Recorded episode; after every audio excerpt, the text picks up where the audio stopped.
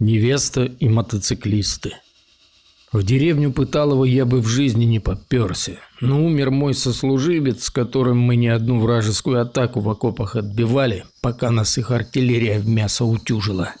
Петр получил на войне тяжелые ранения, как впоследствии оказалось, несовместимые с жизнью.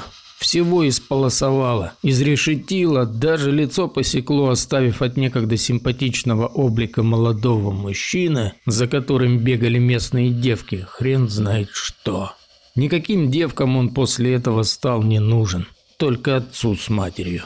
Петр каким-то чудесным образом выкарабкался и вернулся домой к родителям. Протянул целых полгода, но все-таки чертовы увечья добили его окончательно.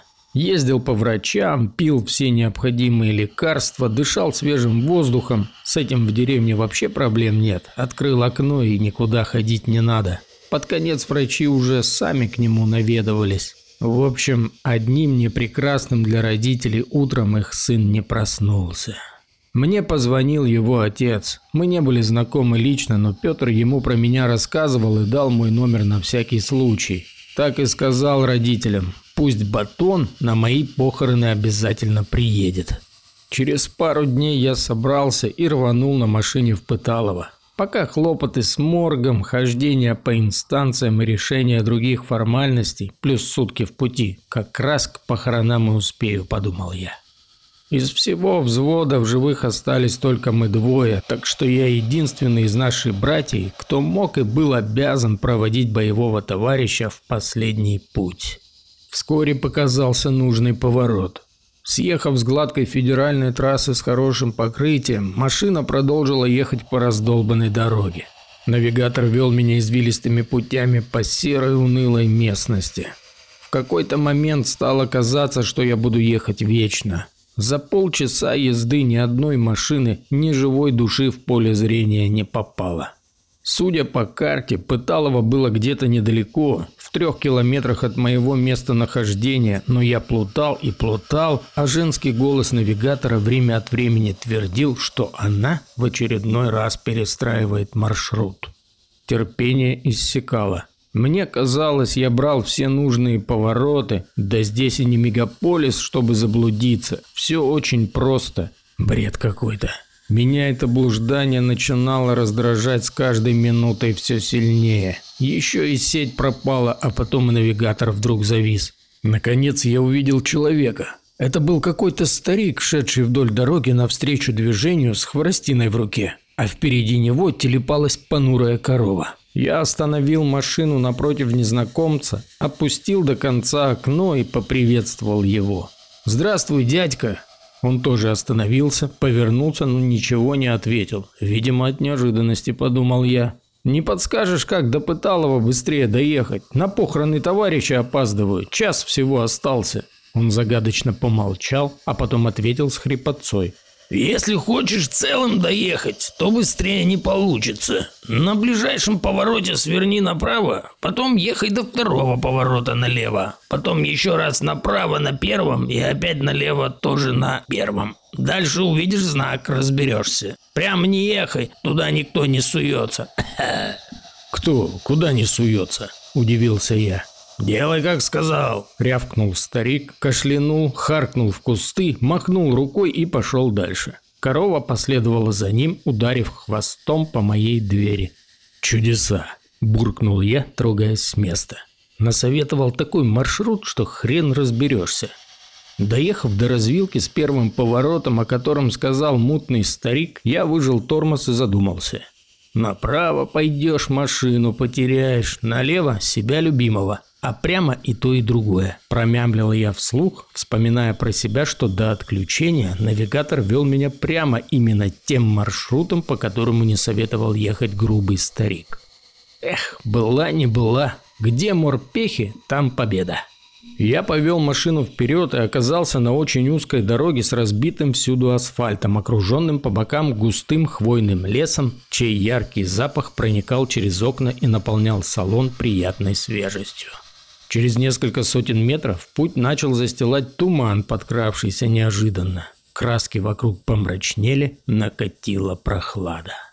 Краем глаза я уловил за обочиной деревянный крест, воткнутый в землю на полянке перед лесом. Подъехав ближе, я смог разглядеть на нем таблички с фотографиями и ведерко с искусственными цветами у гниющего подножия. Я перевел взгляд обратно на дорогу, и передо мной, чуть поодаль, предстали три фигуры. Это были двое мужчин в мотоциклетных шлемах, а между ними стояла женщина в свадебном белом платье. Троицу окутывал разрастающийся все сильнее туман.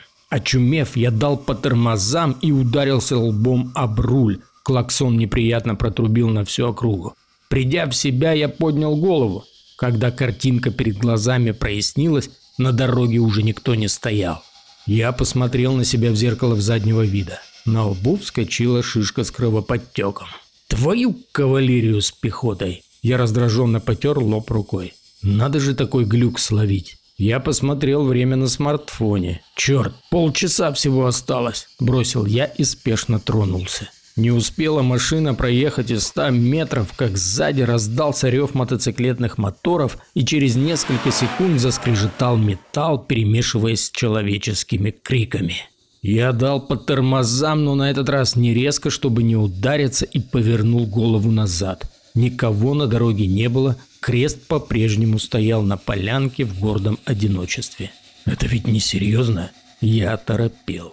Дорога становилась непроглядной. Я включил противотуманки и двинулся дальше, ускоряя машину, насколько это возможно, чтобы не опоздать на похороны. И снова, едва проехав несколько десятков метров, я услышал уже знакомый рев, но на этот раз перед капотом выскочили два мчащихся на большой скорости мотоцикла, устроившие между собой гонку.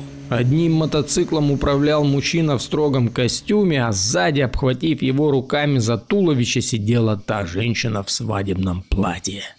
Второй мотоциклист в камуфляже цвета хаки гнался за ними с ружьем за спиной наперевес. Оба выписывали на дороге опасные зигзаги. В какой-то момент первый развернулся юзом и, пыльно пробуксовав, помчался на меня, выбрасывая позади себя темно-серую гарь и оставляя на асфальте черные следы шин.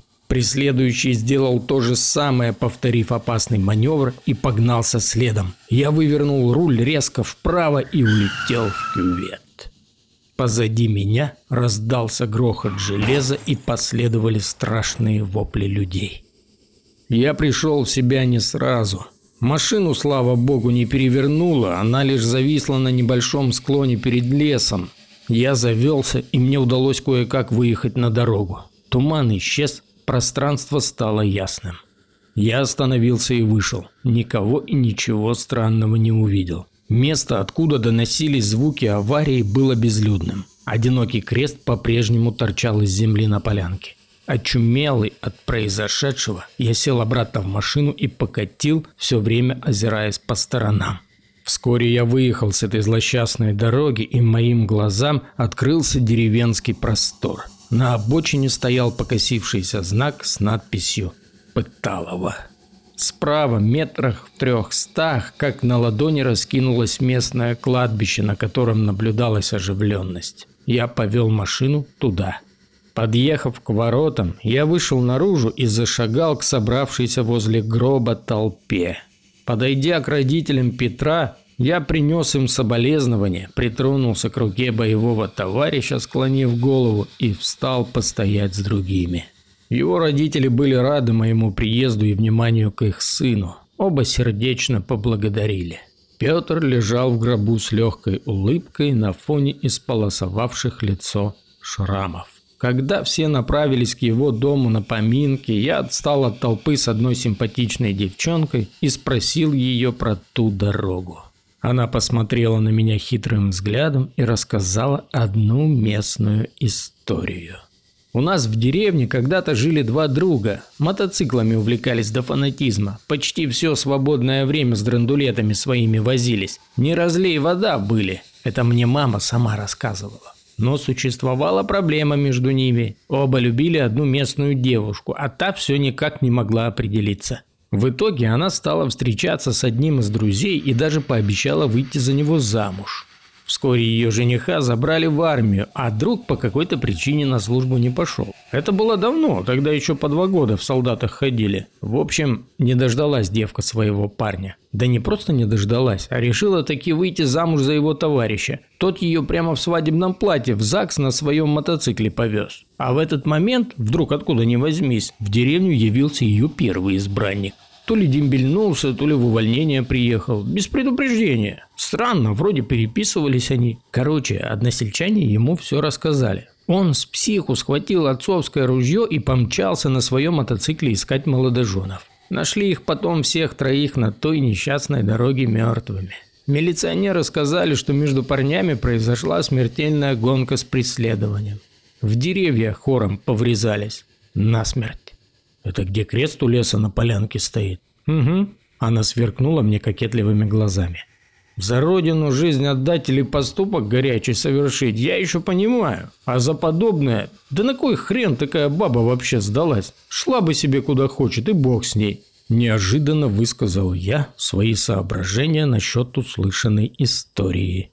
Девчонка на меня покосилась, задрала нос кверху и поторопилась за толпой. Виляя бедрами, она кинула напоследок недобрый взгляд через плечо. С вами был таинственный и мистический закоулок К. До встречи.